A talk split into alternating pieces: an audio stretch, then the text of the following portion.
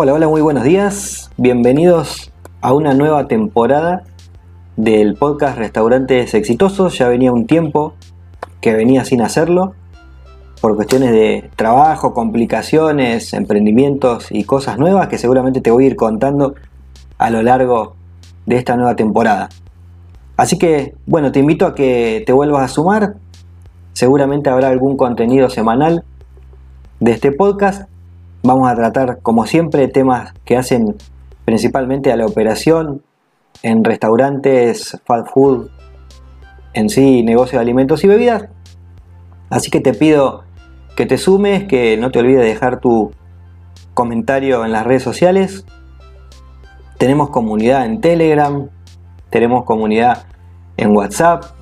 Me podés buscar en Instagram, soy Germán de Bonis y quiero que comencemos este día bien con todo, bien con un tema súper, súper interesante para charlar y que te vuelvas a sumar al podcast, que, como te digo, un poquito, un poquito rezagado. Bueno, el tema del cual vamos a hablar en este primer podcast de la nueva temporada 2023, primero de marzo 2023, es el ticket promedio, un tema que hablaba con mis alumnos y que hablo siempre con mis alumnos en las clases cuando llega la hora de hablar de revenue management o de cómo maximizar ingresos y que es un elemento tan clave que muchas veces los dueños de los restaurantes desconocen, ¿no? Entonces vamos a hablar del ticket promedio, de ese valor que tiene mi ticket promediando las ventas que yo hago y que es muy importante para tomar decisiones y para un montón de cosas. Entonces vamos a hacer una pequeña lista para comenzar de cuáles son los beneficios de conocer tu ticket promedio. Y después vamos a pasar a algunas fórmulas y diferencias en cómo se calcula dependiendo del tipo de negocio que tengas. Básicamente un beneficio claro de conocer el ticket promedio es la toma de decisiones de precios. Conociendo tu ticket promedio podés decidir más certeramente qué precio fijarle a tus productos. ¿sí? Por ejemplo, si el ticket promedio es bajo, podés considerar ajustar los precios para aumentar la rentabilidad del negocio. Si el ticket promedio es muy bajo, repito, podés considerar ajustar el precio para aumentar la rentabilidad del negocio. No nos vamos a meter ahora en tema de rentabilidad y demás, sino simplemente vamos a mencionar los beneficios de conocer tu ticket promedio. Entonces, obviamente, el siguiente beneficio encadenado de esto es mejorar la rentabilidad. ¿sí? Mejorar la rentabilidad. Podemos identificar oportunidades para mejorar la rentabilidad. Por ejemplo, podemos enfocarnos en promocionar los productos que tienen un precio más alto y que generan un mayor margen de ganancia en el negocio. Para tener claro esto deberías aprender un poquito de ingeniería de menú, un poquito de administración si no te pusiste en marcha, podés ir a germandebonis.com, tomar el curso de ingeniería de menú o tomar el curso de gerencia. Pero bueno, segundo beneficio, entonces mejorar la rentabilidad. Tercer beneficio archi importante, podemos mejorar la satisfacción del cliente al conocer nuestro ticket promedio. ¿sí? Obviamente siempre vamos a hablar de identificar algunas oportunidades a partir de eso. Por ejemplo, ofrecer paquetes de productos que sean más atractivos para los clientes o enfocarnos en mejorar la calidad del producto que genera una mayor venta. Así que ahí tenemos el tercer beneficio. Cuarto beneficio, identificar tendencias de consumo. Conocer el ticket promedio nos permite identificar estas tendencias de consumo, por ejemplo, dándonos cuenta que cierto producto o paquete de productos son más populares que otro y ajustar su oferta en consecuencia. Y el último beneficio que vamos a mencionar es que podemos establecer metas y objetivos a partir de conocer nuestro ticket promedio. Es decir, podemos buscar trabajar con nuestros equipos de venta, con nuestros asesores de servicio para aumentar el ticket promedio a partir de determinadas estrategias como puede ser ofrecer productos adicionales en, nuestro, en nuestra venta, incorporar toppings, agregar platos, en fin, buscar que ese ticket promedio a partir de diferentes estrategias vaya creciendo. Ahora bien, ya en este punto te estarás preguntando cómo calcular el ticket promedio si es que no lo hiciste antes, ¿no? Si es que no lo hiciste nunca. Entonces, bueno, hay varias formas y vamos a ver que tienen pequeñas diferencias y la vamos a mencionar. La primera fórmula para el restaurante, para calcular el ticket promedio, son los ingresos totales sobre el número total de clientes. ¿Sí? Simplemente dividimos los ingresos totales, es decir, la cantidad de dinero que el restaurante ganó en un determinado tiempo, sobre el total de clientes que visitaron el restaurante en ese mismo periodo de tiempo. Siempre estudiemos el mismo periodo de tiempo, por favor. Entonces, por ejemplo, si en un mes un restaurante tuvo 10 eh, mil dólares de ingreso y recibió 500 clientes, ¿sí? su ticket promedio va a ser los 10 mil dólares sobre los, los 500 clientes y nos va a dar 20 dólares. ¿sí? 20 dólares es el ticket promedio. Conociendo este dato podemos ir a pensar estrategias para mejorarlo. Pero hay una segunda fórmula que podemos aplicar, por ejemplo, a los servicios delivery, ¿sí? a esos fast food o negocios o marcas fantasmas que venden solo por delivery. ¿sí? Acá varía un poquito la fórmula, ¿sí? y la fórmula que tenemos que hacer es ticket promedio es igual a ingresos totales sobre el número total de pedidos. Y nótese que aquí ya no hablamos de número total de clientes, sino de número total de pedidos, porque por ejemplo, cuando un pedido llega a mi casa por delivery, ¿sí? el restaurantero no sabe cuántos clientes en realidad hay en mi casa que van a consumir los productos. Puede ser para compartir, puede haber más de uno, puedo haber pedido simplemente para refrigerar y mantenerlo en mi nevera, en mi heladera.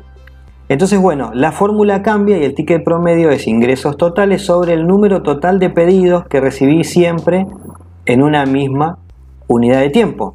Yendo a un ejemplo, si durante un mes mi negocio de comida rápida recibió mil pedidos y tuvo 20 mil dólares de ingresos, ¿sí? yo, mi fórmula va a dar 20 mil dólares de ingresos sobre los mil pedidos y me va a dar esos 20 dólares de nuevo de ticket promedio, ¿sí? de ticket promedio. Una tercera fórmula la podríamos aplicar, por ejemplo, en bares. ¿sí? La podríamos aplicar, por ejemplo, en bares. Y es, el ticket promedio es igual al total de ingresos sobre el número total de ventas. ¿sí? Nótese que acá no hablamos de pedido, hablamos de venta porque nos van a comprar dentro del bar. Nos van a comprar dentro del bar. ¿sí? Y tampoco hablamos de número total de clientes porque en un bar muchas veces nos es difícil contabilizar o individualizar el cliente. Entonces, de esta forma, ¿sí? De esta forma vamos a poder calcular el ticket promedio. Y volviendo a un ejemplo, si durante un mes el bar recibió 5 mil dólares de ingreso y realizó 250 ventas, ¿sí? Ventas, por ejemplo, yo puedo haber hecho dos compras en un bar, ir a comprar un trago, luego ir a comprar otra bebida, 250 ventas, el ticket promedio va a ser los 5 mil dólares sobre las 250 ventas y me va a dar nuevamente 20 dólares.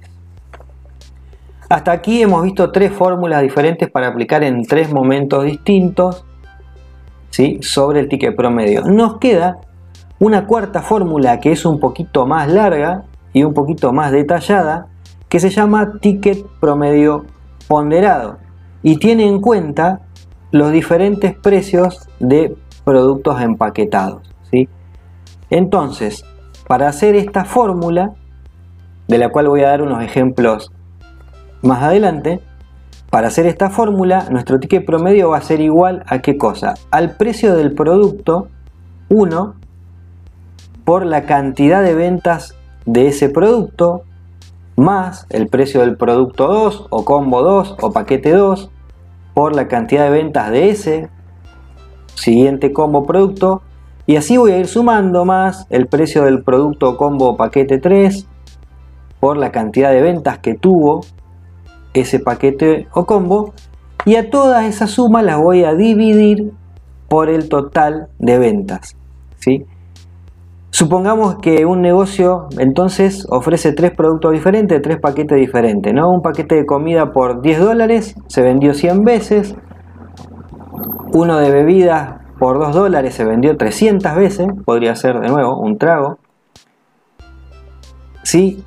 Y un postre, un diferente, por 5 dólares se vendió 50 veces. Entonces yo como calcularía este ticket promedio ponderado, que es bastante más acertado en cuanto a qué productos, el ticket promedio en paquetes de productos sería los 10 dólares por 100 ventas del primer paquete, los 2 dólares más los 2 dólares por 320 del segundo paquete, más los 5 dólares de los postres por las 50 ventas que se hicieron, todo eso dividido 100 ventas del primer paquete más 3 más 300, perdón, venta del segundo paquete más 50 ventas del tercero.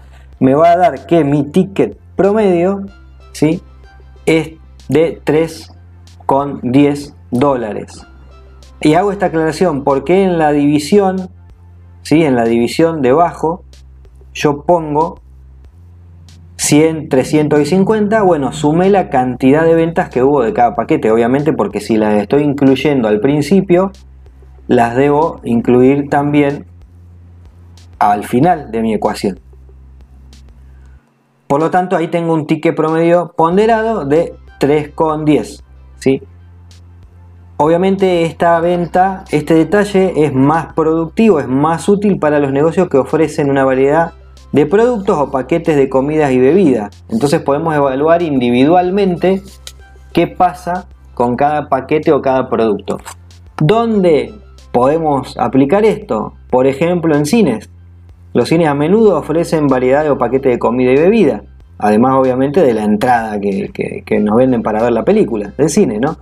Entonces podemos utilizar esta fórmula. También la podemos utilizar en bares y discotecas ya que normalmente ofrecen diferentes paquetes de bebida con promociones especiales, por ejemplo, ciertos días de la semana o en ciertos horarios. Otro tipo de negocio en lo que lo podríamos ofrecer sería en las tiendas de café. En las tiendas de café donde se pueden ofrecer diferentes productos tanto de bebidas como de alimentos con promociones especiales, es un buen lugar para calcular el ticket promedio ponderado.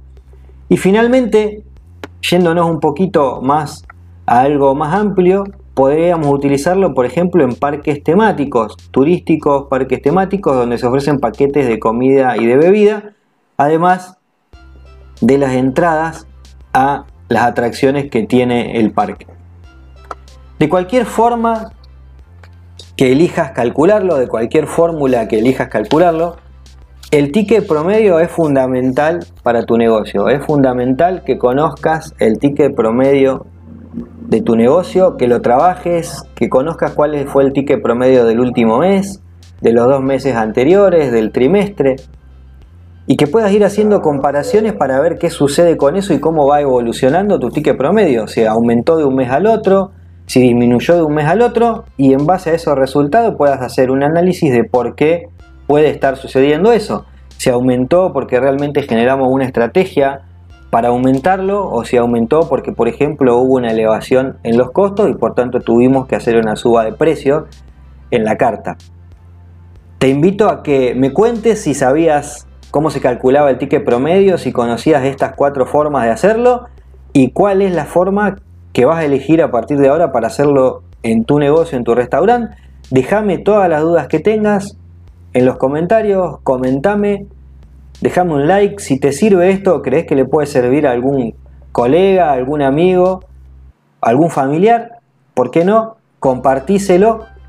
Va a estar disponible en las plataformas de podcast tradicionales, Spotify, iTunes, Google, en fin, más de 6, 7 plataformas de podcast en las que está permanentemente. Va a estar disponible también el podcast en Germán de Bonis en la sección podcast y lo vamos a subir seguramente animado con algún eh, dibujito, algún videíto representativo de estas cosas también a nuestro canal de YouTube para aquellos que son más amantes del video. Así que lo van a tener en esos formatos y ahora que lo estoy pensando un poco para terminar de complementarlo, también vamos a tener la transcripción de un texto de todo esto como una nota en el blog de Germán de Bonis que ya está llegando casi casi a, a las 365 publicaciones, es decir que ya llevamos casi un contenido diario, ¿no? Anual. Así que bueno, te agradezco que estés hoy acá. A lo largo de los siguientes podcasts voy a seguir compartiéndote cosas, recomendaciones, comentarios, historias, cuestiones relacionadas con el liderazgo para tu negocio, experiencias de vida. La idea es que este podcast te entretenga, te divierta, lo puedas escuchar en cualquier momento, en cualquier lugar y que volvamos a estar juntos a través de este canal que a mí en lo personal me gusta mucho, aunque debo reconocer que me lleva siempre algún esfuerzo de algún tiempo encontrar esos 15 minutitos como ahora 20 que le vamos a dedicar al podcast para sentarme y poder conversar con vos. Así que aprovechémoslo juntos, comentémonos y nos vemos en el próximo episodio.